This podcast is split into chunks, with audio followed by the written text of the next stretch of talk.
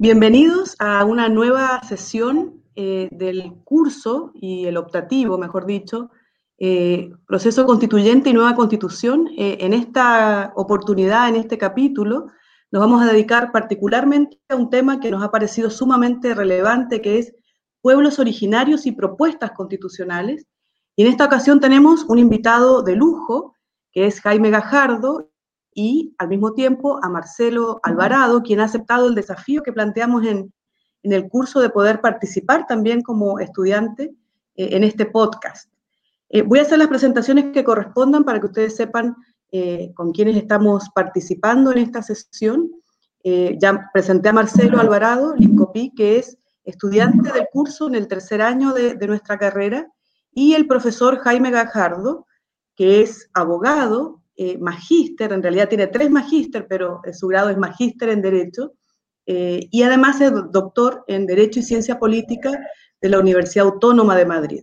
Lo importante es que su tesis doctoral versó sobre un tema que está íntimamente vinculado con lo que vamos a tratar el día de hoy, y eh, esta tesis trató, versó sobre el multiculturalismo y su perspectiva en la jurisprudencia del Tribunal Europeo de Derechos Humanos y la Corte Interamericana de Derechos Humanos, un estudio comparado. Eh, el profesor Jaime Gajardo ha sido profesor de la Facultad de Derecho de nuestra universidad, particularmente de un curso vinculado al derecho regulatorio sobre derecho indígena, pero actualmente es profesor de Derecho Constitucional de la Universidad Diego Portales. También ejerce labores de docencia eh, de posgrado en la Facultad de Derecho de la Universidad de Chile, con dos cursos que también se relacionan con la temática que vamos a tratar hoy, que son procesos constituyentes y constitucionalismo, del que han resultado varias obras que están disponibles para su consulta, y también de un tema que vamos a tratar de abordar durante el transcurso de esta sesión, que es derecho constitucional comparado. Seguramente vamos a tener que eh, llegar a, soluciones del derecho comparado para seguir las buenas prácticas de otros estados, fundamentalmente latinoamericanos, en el reconocimiento de los pueblos originarios. Y como decíamos al inicio, eh, y luego les voy a dar el espacio para que ustedes puedan eh, conversar y, participar y también presentarse en lo que estimen conveniente. Y nosotros sabemos que hemos tratado ya en la sesión anterior el proceso constituyente y los pueblos originarios, y lo que vamos a hacer en esta sesión es comenzar a pensar en las propuestas constitucionales, en los contenidos constitucionales que se pudieran establecer en esa futura o en esta nueva constitución. Y como sabemos, eh, los pueblos indígenas sus derechos, la organización del poder también, eh, si bien están regulados de alguna forma muy limitada en la ley, en nuestro ordenamiento jurídico, de una manera mucho más amplia en los tratados internacionales, de ninguna manera están reconocidos en la actual constitución. Por lo tanto, este proceso constituyente es una oportunidad única para alcanzar justamente esa constitucionalización eh, máxime si los pueblos originarios actualmente están representados en la convención a través de los escaños reservados. Así que como para iniciar la conversación, eh, tanto con Marcelo como Jaime, eh, la primera pregunta, la primera cuestión tiene que ver con cuál es el alcance de un primer reconocimiento, yo creo que como piso mínimo, de los pueblos originarios a partir de una propuesta de plurinacionalidad del Estado chileno. Eh, qué se entiende por plurinacionalidad, si es que todos los pueblos originarios realmente están eh, en torno a ese reconocimiento como un mínimo que pudiera estar establecido en esta futura constitución. Me callo por unos segundos porque la, introducción ha sido amplia. Bueno, primero que todo, muchas gracias Miriam, Marcelo, por la invitación eh, y aprovecho de felicitarlos también por la instancia. Me parece fantástico que, que hagan esto estas cápsulas con, con estudiantes de, de, la facultad, así que mis felicitaciones para ellos. Em, bueno, respecto a la plurinacionalidad, quizá lo, lo, primero que podríamos plantear es que la plurinacionalidad ha sido una de las eh, últimas fórmulas de reconocimiento de los derechos de los pueblos indígenas en el marco del constitucionalismo comparado.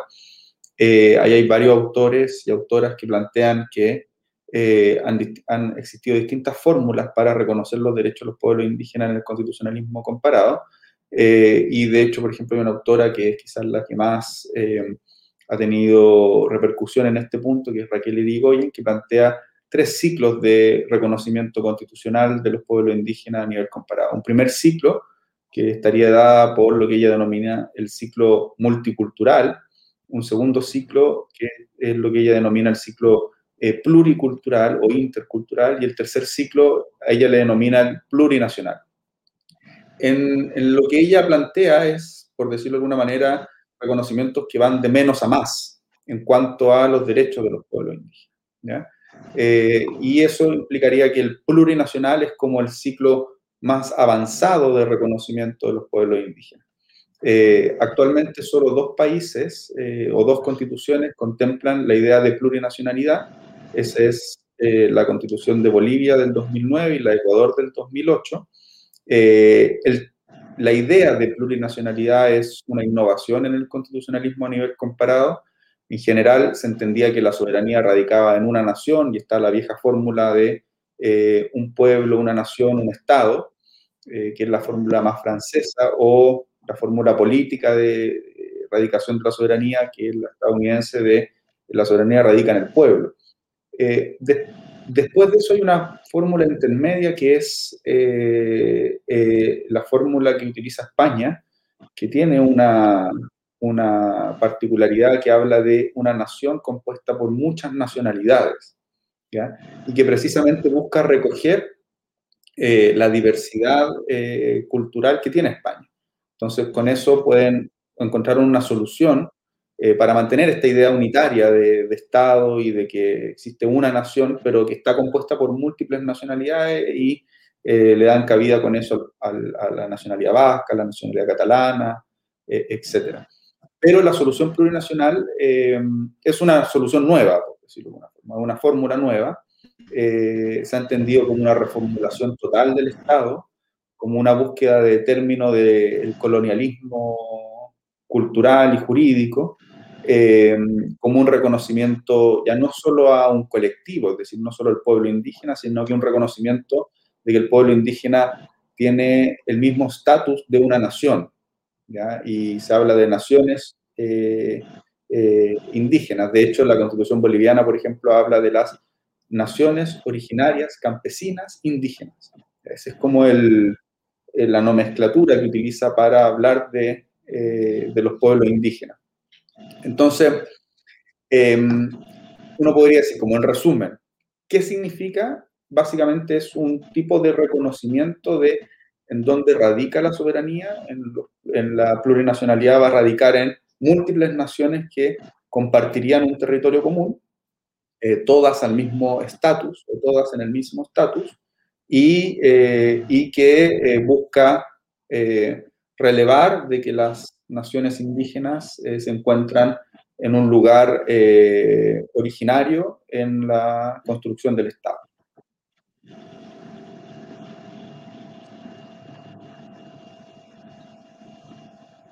Yo quisiera agregar algo que me gustaría hablar sobre, o sea, de, lo interesante también como de la forma macro de la plurinacionalidad, que, que el reconocimiento de otras naciones, como dice el profesor, que parece interesante también lo que dice Elisa Loncón, cuando habla como de la construcción de otra forma de ser plurales.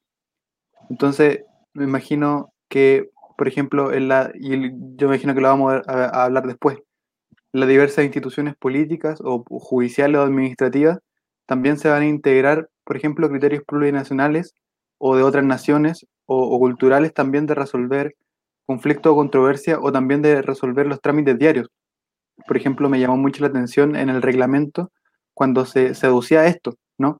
Seducía como a las formas de diálogo y a las formas de, resolución de conflicto a través de la conmovisión de los pueblos indígenas. Entonces también eh, me parece interesante cómo la plurinacionalidad, eh, además de ser un concepto eh, de, construcción del Estado, también puede significar una, una, construcción interna de, de la actuación estatal, administrativa, judicial y política. Em, no sé si seguir porque le tenía una pregunta ahora al, profesor. Pero por supuesto, hable todas las preguntas que, que estimes, Marcelo. ah, ya.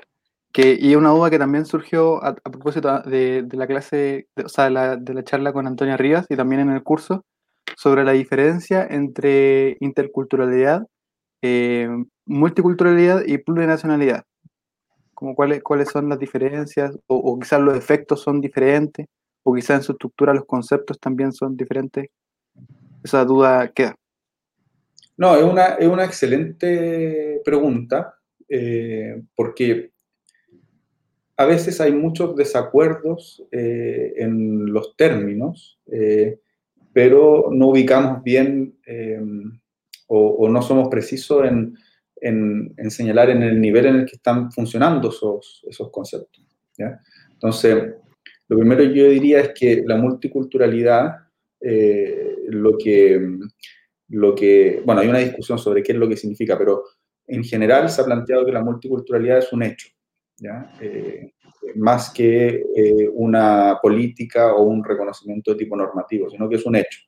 Eh, ¿Qué significa eso? De que lo que se ha querido decir al respecto de la multiculturalidad tiene que ver con que en general las sociedades son diversas en lo cultural y, y, la multiculturalidad daría cuenta de que efectivamente las sociedades son, eh, están compuestas por más que una cultura, y, de ahí la palabra multiculturalidad.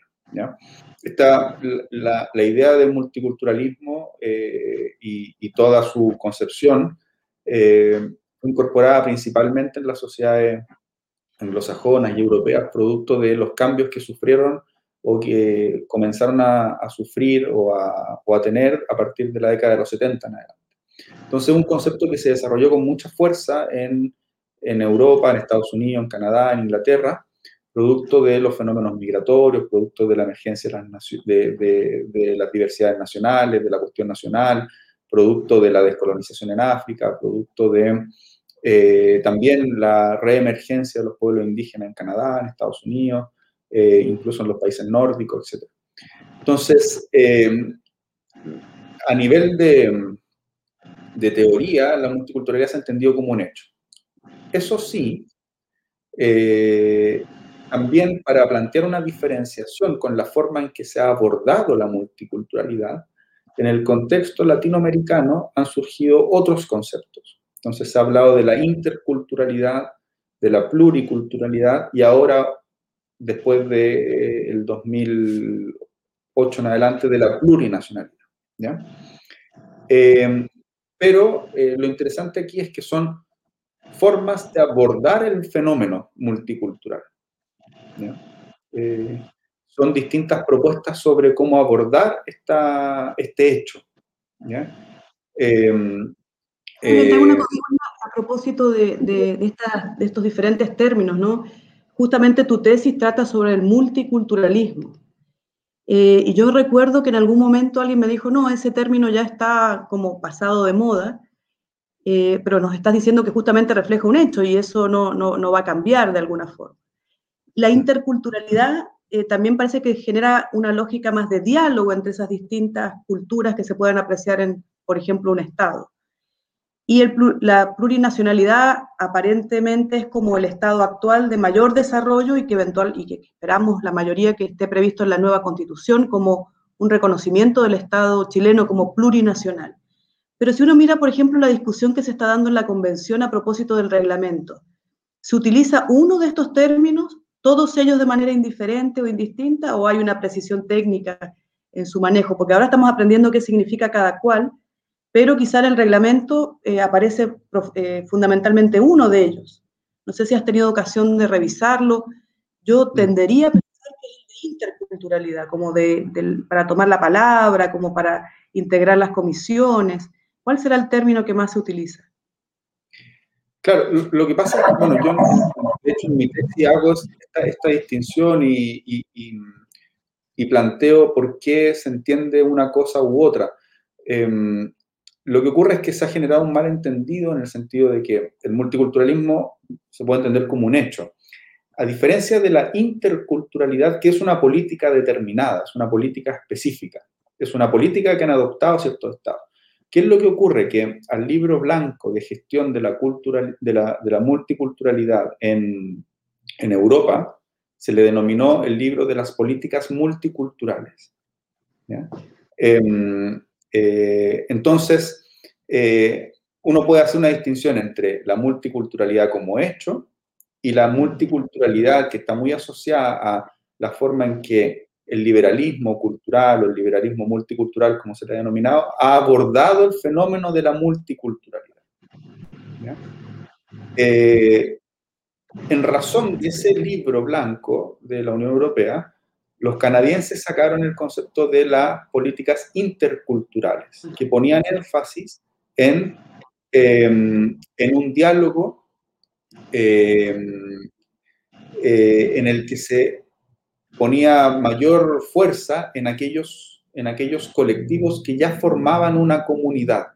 Y si bien era un diálogo de igualdad, como lo buscaba hacer las políticas multiculturales, no partía desde el supuesto del liberalismo, o sea, desde el supuesto eh, de pretensión de neutralidad del liberalismo, sino que partía desde un reconocimiento de que existían ciertas comunidades em, más homogéneas y una protección a esas comunidades más homogéneas.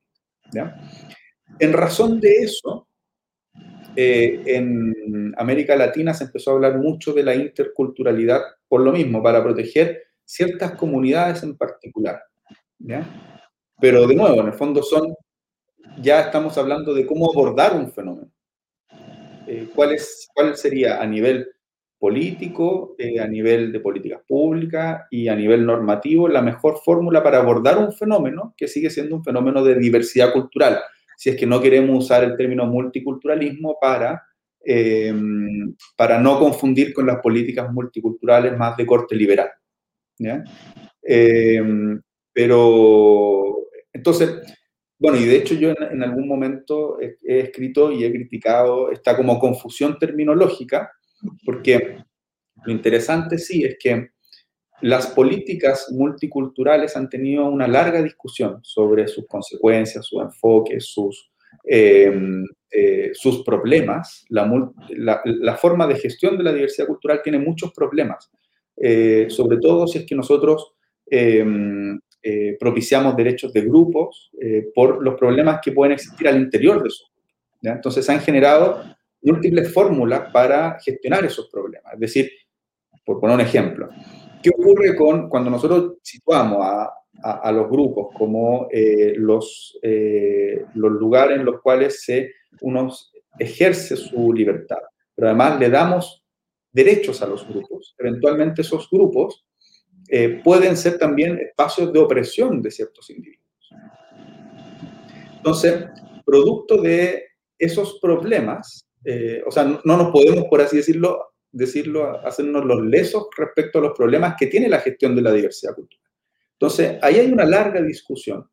Sin embargo, em, en muchos casos, sobre todo en América Latina, eh, hemos obviado esa discusión por cuestiones que son razonables también, porque hay una larga eh, postergación eh, y discriminación estructural y exclusión histórica, principalmente los pueblos indígenas. Pero eh, tenemos que aprender, por así decirlo, ya de, una, de un desarrollo que ha tenido la discusión sobre el fenómeno de gestión de la diversidad cultural, porque eh, nos vamos a enfrentar a los mismos temas, eh, nos estamos enfrentando ya a los mismos temas, y en ese sentido nos sirve mucho lo que los 30, 40 años que ya tiene de desarrollo esto a nivel comparado. Jaime, si uno tuviera que suponer que la, futura constitución establece que el Estado chileno es un Estado plurinacional. Ese es como el mínimo de las aspiraciones, ¿no? de, las demandas de reconocimiento, que además tienen que ver también con una cuestión de legitimidad y de justicia eh, para la futura constitución. Uno podría pensar también que eh, en los reconocimientos necesarios o que se aspiran, tienen que ver también los derechos de los pueblos originarios, de los pueblos indígenas. Eh, pero en general, siempre se ha hablado de derechos colectivos para los pueblos. Yo recuerdo perfectamente que en un seminario hace unos años atrás, probablemente el 2016, eh, yo hice una, digamos, un listado de, derechos colectivos de los pueblos indígenas que pudiera establecer la futura constitución. Y muy amablemente Jaime me dijo, no todos los derechos que están en ese listado son colectivos, sino que solo algunos derechos son colectivos. Yo hasta el día de hoy persisto con la duda eh, me inquieta, eh, a veces no me deja dormir y creo que este es el momento de resolver justamente esa, esa situación porque yo me imagino derechos colectivos de los pueblos como a su cultura, como el derecho a sus tierras, eh, a sus tierras y territorios ancestrales, a los recursos naturales, pero quizá, insisto, que este listado que yo creo que son de derechos colectivos no lo es. Entonces, primera, primera pregunta es, ¿qué característica tiene un derecho colectivo? Y en segundo lugar, ¿cuáles serían algunos derechos colectivos que pudieran establecerse en la nueva constitución? Mm. No, eh, lo de los derechos colectivos es fascinante, es un tema muy, muy interesante que se conecta directamente con, con aspectos de la teoría del derecho que tiene que ver con eh, si existen efectivamente o no, eh, si es posible entender que existen derechos colectivos, es decir, derechos que pertenecen al grupo independiente de las personas que componen ese grupo. Entonces, em, por ejemplo, eh, un derecho colectivo em, implicaría que es imposible descomponer ese derecho y, y atribuírselo al individuo. Entonces, el clásico ejemplo de la propiedad es un ejemplo algo algo complejo, porque eh, cuando uno tiene una comunidad, siempre existe el derecho de eh, dividir la comunidad y que cada uno se vaya con su parte de la comunidad, ¿cierto? Em, sin embargo, por ejemplo, en, la propiedad comunal indígena, se entiende que es el pueblo indígena, independiente de sus individuos, los que tienen el derecho a la propiedad comunal indígena. Y si el individuo se quiere ir de la comunidad, no se puede llevar una parte, porque es un derecho de la comunidad como todo, como un todo, pero además de, esta comunidad en términos eh, más allá de la vida de esa persona, y más allá de eh, la parte que ese individuo componga en la persona. Es decir, si él se quiere ir del grupo, no, se, no, no puede pedir la división de la comunidad. Entonces, la propiedad comunal indígena es un buen ejemplo, aunque esto no es esto no es pacífico, porque, por ejemplo, la Comisión Interamericana de Derechos Humanos entiende que la propiedad comunal indígena es eh, colectiva en cuanto a eh, el destinatario y colectiva también en el ejercicio. Es decir, es decir, porque implica que es colectivo en, un todo. Eh, sin embargo, la Corte no ha, no ha la Corte Interamericana ha sido ambivalente en eso. Y ha planteado que es colectiva en cuanto al ejercicio, pero individual en el destinatario. ¿Se entiende, no? Entonces, deja abierta la posibilidad de que eventualmente se pueda dividir la propiedad comunal. Entonces, em, uno podría decir, bueno, la propiedad comunal, pero, pero ahí ha, sido ambivalente, porque en los últimos fallos ha ido avanzando hacia entenderla eh, en sentido comunitario en ambos sentidos, en cuanto al destinatario y en cuanto al ejercicio. Entonces, la, la, propiedad indígena es un buen ejemplo.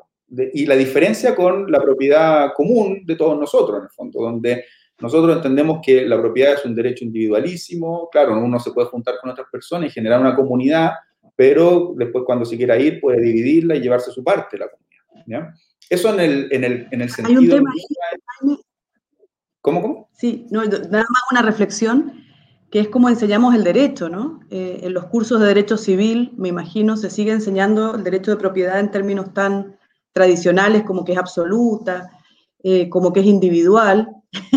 me hace así, Marcelo. Y claramente estamos eh, excluyendo un tipo de propiedad, que es esta propiedad comunal, que debiera enseñarse en, los cursos de, de, la carrera de derecho, y que sin duda cuando la constitución lo establezca, si es que así ocurre, esperemos que así sea, eh, claramente vamos a tener que modificar nuestros planes de estudio, entre otras tantas cosas que se van a reformar, para que se enseñe una lógica como la, como la propiedad. Yo creo que, ahí estamos al ¿no? en, los, las distintas carreras de nuestra, mm. no, no, digo de la facultad, porque nosotros hemos hecho un esfuerzo por enseñar derecho regulatorio de los pueblos indígenas, en fin, que ha estado a tu cargo, pero es un tema que eh, las universidades tendrían que considerar. Era esa interrupción nada más, pero por lo demás, claramente, eh, ese es uno de los derechos colectivos. Pero hay otros derechos colectivos que uno pudiera identificar a nitidez. Sí, no hay muchos. Eh, identificar un derecho colectivo es algo eh, bastante complejo. Yo, ahí he, tenido largas discusiones con, con, con gente, con, con, teóricos del derecho sobre si los derechos que uno propone son o no colectivos, pero otro que podríamos entender que es colectivo, que tiene estas características, es la consulta indígena.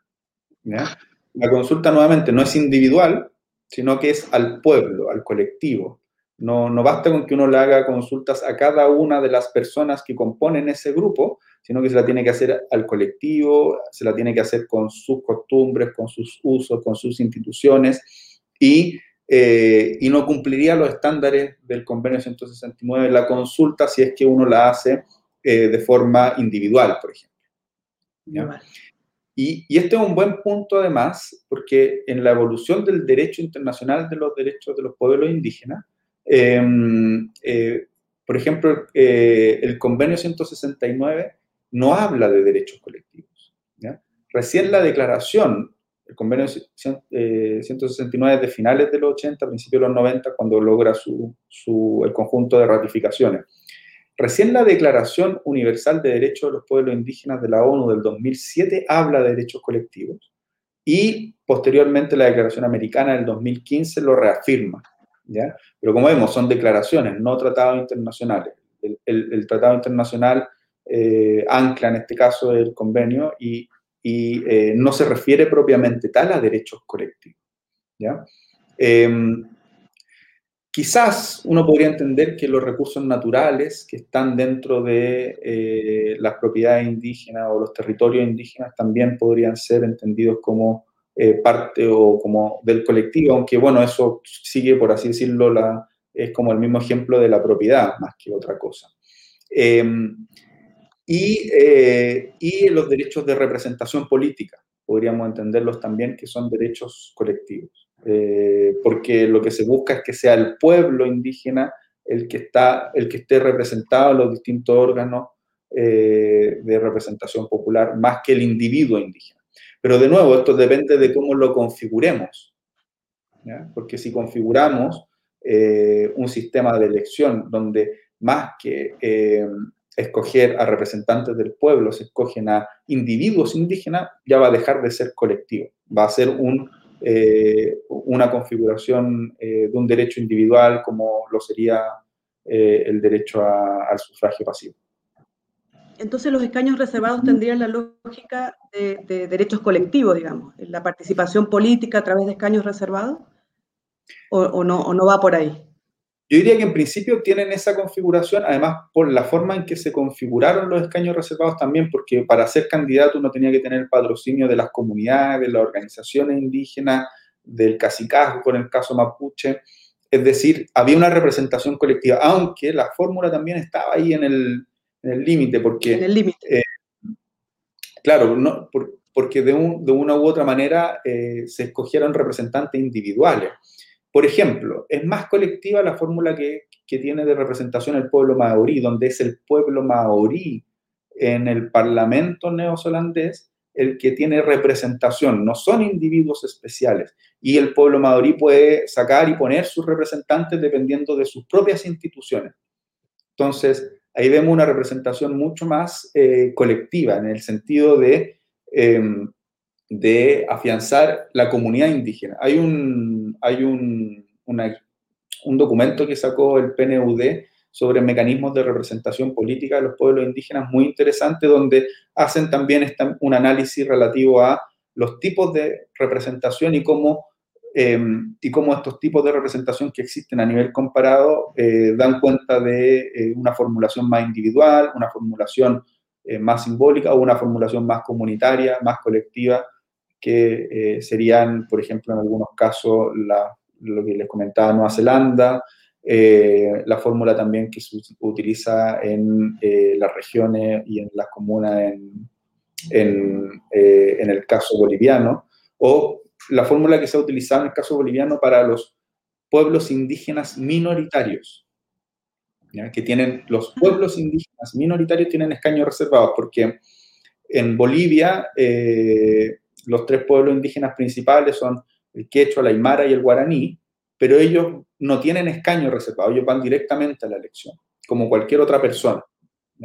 Sin embargo, los pueblos indígenas minoritarios, que son un listado grande, eh, tienen escaños reservados como pueblos. Y además los escogen según sus propios usos y costumbres. Y tienen votos comunitarios, además. Entonces, esa es una representación eminentemente colectiva. No sigue las lógicas de la representación eh, liberal, podríamos decir. Incluso en el caso boliviano, eh, tienen tres tipos de democracia que, la señala la Constitución. La democracia representativa, eh, la otra no me acuerdo cómo le, denomina, y la democracia comunitaria indígena, que da cuenta precisamente de una fórmula de democracia, de entender la democracia en sentido comunitario, que es, de nuevo un cambio total a, la, a la forma en que entendemos la, la, democracia.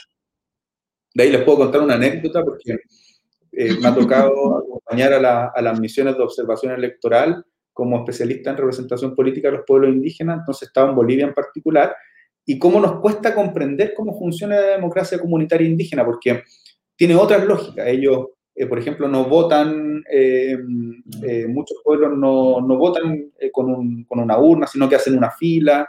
entonces, bueno, ¿qué pasa con el secreto del voto? ¿Qué pasa con la coerción que eventualmente hace la comunidad? Ellos escogen sus candidatos y después los ratifican solamente. entonces, hay, la forma en que funciona es muy distinta a la forma en que nosotros entendemos cómo funciona la democracia. Eh, y ahí, de nuevo, hay problemas, porque ¿qué pasa con candidatos que van por fuera? ¿Qué pasa, ¿Qué pasa con candidatos que no quieran someterse a eso? Etcétera, etcétera, etcétera. Interesante. Después creo que pasaremos a otro derecho colectivo, no sé si es así, que es la jurisdicción propia. Pero antes de eso, Quisiera preguntarle al profesor, aprovechando que está hablando del, caso boliviano y de lo, de lo complejo que puede resultar para nosotros la comprensión de, esos nuevos sistemas plurinacionales, em, si además de Bolivia, por supuesto, hay otras experiencias comparadas que se puedan ser relevantes en el caso de los derechos colectivos, que nos puedan servir como, como, como ejemplo y también como, a veces también como eh, a tener en cuenta, ¿no? Para, para quizá no cometer sus errores o, salvar sus, puntos favorables. Sí, en, el tema de derechos colectivos yo creo que la experiencia colombiana ha sido muy interesante también. Em, principalmente por, eh, porque ellos han, yo creo que se han logrado hacer cargo de las dificultades que tiene entregarle derechos colectivos a comunidades y mantener una pretensión de cumplimiento de los derechos humanos a nivel general. Entonces, cómo, cómo eh, potenciar las comunidades, pero a su vez también eh, que eso no implique eh, una desvalorización, por así decirlo, de los derechos fundamentales. y además también cómo descolonizar la forma de entender los derechos fundamentales, que eso también es relevante. entonces, como ellos, la constitución del 91 creó los territorios indígenas eh, y en los territorios indígenas además se puede ejercer jurisdicción propia, eh, han tenido bastante desarrollo eh, sobre los límites de la jurisdicción indígena. y hay varias sentencias de la Corte Constitucional colombiana que van delimitando, por decirlo de alguna manera, el ejercicio de la jurisdicción indígena. Eh, y, eh, y, reconstruyendo una fórmula de gestión del derecho que es bastante interesante. Entonces yo creo que Colombia es un, es un muy buen eh, caso para poner atención porque además tiene un desarrollo de 20, 20, 25 años ya sobre el tema, entonces hay mucho que podemos aprender de ahí. en el caso boliviano, el caso boliviano es un caso fascinante porque, como veíamos, en la, es eh, lo, aparto de, ah, lo separo del ecuatoriano porque el, ecuatoriano, si bien construyó un Estado plurinacional, lo indígena no ha tenido un desarrollo importante desde el 2009 en adelante. Ha quedado todo un poco en el... Una pregunta, Jaime, ahí te vuelvo a interrumpir. Eh, yo creo que el caso ecuatoriano nos llama mucho la atención el reconocimiento de los derechos de la naturaleza. Y, se atribuye ese reconocimiento a un constitucionalismo indígena. Mm. Eh, yo no sé si está tan, yo creo que están directamente emparentados o vinculados, pero efectivamente la crítica al caso ecuatoriano es que si bien se han reconocido derechos colectivos, un Estado plurinacional, incluso estos derechos de la naturaleza, no han tenido una concreción, una efectividad, eh, la realidad que, que amerite, digamos, su, su seguimiento, por decirlo de alguna manera. Yo sé que esto es bien controvertido. Eh, porque claro, lo que decía recién Marcelo, nosotros queremos ver cuáles han sido las prácticas valiosas eh, del constitucionalismo comparado para poder traspolarlas y considerarlas con nuestras propias realidades a, nuestra, nuestro proceso y a la futura constitución, pero también identificar eh, aquellas situaciones en las que se han hecho declaraciones de derechos, eh, reconocimientos de una reorganización del poder, pero que finalmente han quedado solamente en una declaración o no están así en el caso ecuatoriano. Sí, no, yo comparto el, caso ecuatoriano es un caso, por decirlo de alguna manera, em, de reconocimiento eh, que ha quedado algo truncado en lo indígena, que tiene que ver también con el desenvolvimiento más político que ha tenido el, desarrollo del caso ecuatoriano. Nosotros lo sabemos, ya lo, había dicho Lovenstein, que las constituciones son más la práctica que es lo que dice la constitución misma. Es decir, eh, las constituciones son más el ejercicio práctico del desenvolvimiento del poder por parte de los destinatarios y los detentadores del mismo. Y en el caso ecuatoriano, em, eh, a diferencia del boliviano, eh, hubo mucha disonancia desde la constitución del 2009 en adelante entre eh, lo indígena y, em, y podríamos decir, el poder político. Se separaron, y acuérdense las dificultades que tuvo en su, o sea, las diferencias que tuvo en su momento Correa con el movimiento indígena. A diferencia del caso boliviano, donde eh, eh, el movimiento al socialismo, que es el MAS, que es el, el partido que ha eh, estado en el poder desde el año 2005 hasta ahora, con, ese, con esa interrupción que fue después de que Evo saliera eh, o perdiera las elecciones, o bueno, el problema que hubo el 2019 y 2020. Entonces, algo con esa interrupción, el MAS y los movimientos indígenas tienen una alianza, son una alianza política, una alianza estratégica. Entonces, se ha ido desarrollando la constitución eh, en conjunto con el desarrollo de los pueblos indígenas. Obviamente con un montón de tensiones, han tenido tensiones importantísimas, pero aquí también es, relevante, es decir, no todos los pueblos indígenas son lo mismo. Y nos pasa acá, nosotros vemos, aquí los escaños reservados tienen un, están trabajando de forma en conjunto, pero tienen sus tensiones internas muy importantes, porque tienen diferencias entre cómo ven las cosas y tienen diferencias eh, ancestrales, podríamos decir, entre los pueblos del norte y del sur en nuestro caso. Bueno, lo mismo ocurre en Bolivia. En Bolivia, si no me equivoco, hay como 60 pueblos indígenas. Y hay una diferencia importante entre los amazónicos con eh, los guaraníes, que tienen a, veces esta frontera, los quechuas con los aymara, etcétera, etcétera, etcétera. Entonces, em, lo que quiero decir es que la práctica, por ejemplo, en el caso boliviano es muy interesante porque ha ido de la mano. La constitución boliviana y la práctica política eh, del, del 2005 hasta ahora eh, y en particular después de la plurinacionalidad, eh, es decir, del 2009 hasta ahora, eh, se han ido desarrollando en conjunto. Y, y, uno puede ver, por cierto, los desarrollos más interesantes de América Latina en Bolivia. Y están muy poco estudiados, muy, muy poco estudiados. hay poca documentación de todo, de todo lo que ha ido ocurriendo en cuanto a cómo eh, cómo eh, concretizar la plurinacionalidad en todos los aspectos del desarrollo estatal y el desarrollo societal.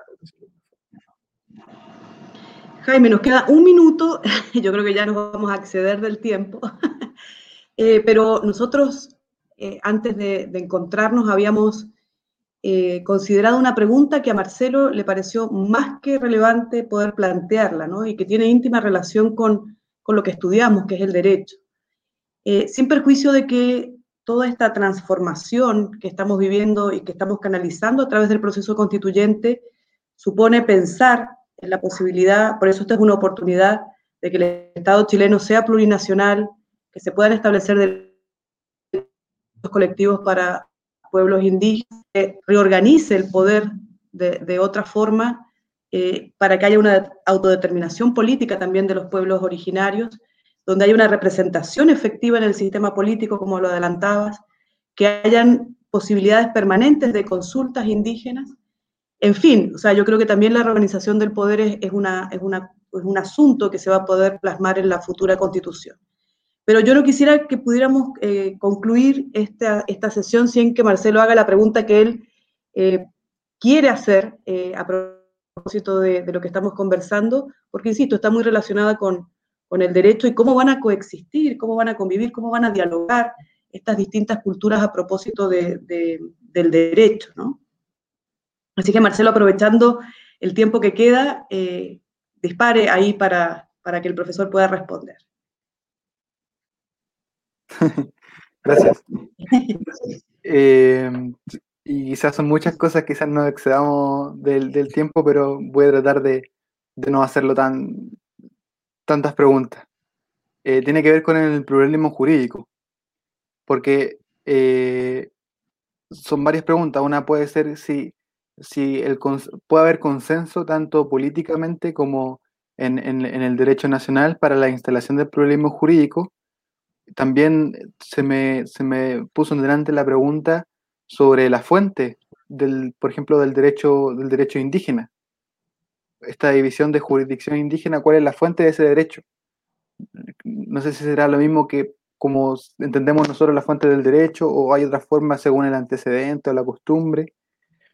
Y, mm, y lo otro era sobre la, la, posibilidad de ser juzgado según el derecho indígena. Es una opción del, creo que depende, o sea, se, se aplica solamente a, lo, a los, eh, las personas indígenas, pero ellos pueden optar eh, a, tener esa, a, someterse a esa jurisdicción o, o más bien obligatoria, o depende de la materia eh, sustantiva. Todo eso se me, se me, viene a la cabeza cuando pienso en, en pluralismo jurídico. Sí. No, súper. El pluralismo jurídico es uno de los eh, quizás temas más eh, interesantes para el derecho eh, a, nivel, a nivel comparado y, por cierto, en nuestro caso. Em, eso sí, yo haría, o sea, voy a responder, pero haría la siguiente salvedad. El pluralismo jurídico, al menos en el proceso participativo constituyente que hizo, el proceso participativo y de consulta que hizo el gobierno anterior para a los pueblos indígenas, no es uno de los temas que eh, con más fuerza haya salido eh, en las demandas indígenas. Em, los temas que salieron principalmente tenían que ver con autonomía o autonomía territorial, eh, territorio indígena, propiedad indígena, recursos naturales, representación política, derechos culturales, derechos lingüísticos, em, aspectos relativos a acceso a la salud, eh, eh, etc. Eh, el problema jurídico no estaba, por así decirlo, dentro, o sea, estaba, fue mencionado, pero no era de, las principales, de los principales temas. Dicho eso, hay múltiples fórmulas de pluralismo jurídico. la primera, por ejemplo, la que nosotros, nosotros reconocemos algún tipo, que tiene que ver con interpretar la legislación nacional eh, con perspectiva indígena. Entonces, eso lo establece la ley indígena eh, para las causas penales y en parte también para el resto de eh, los procesos judiciales.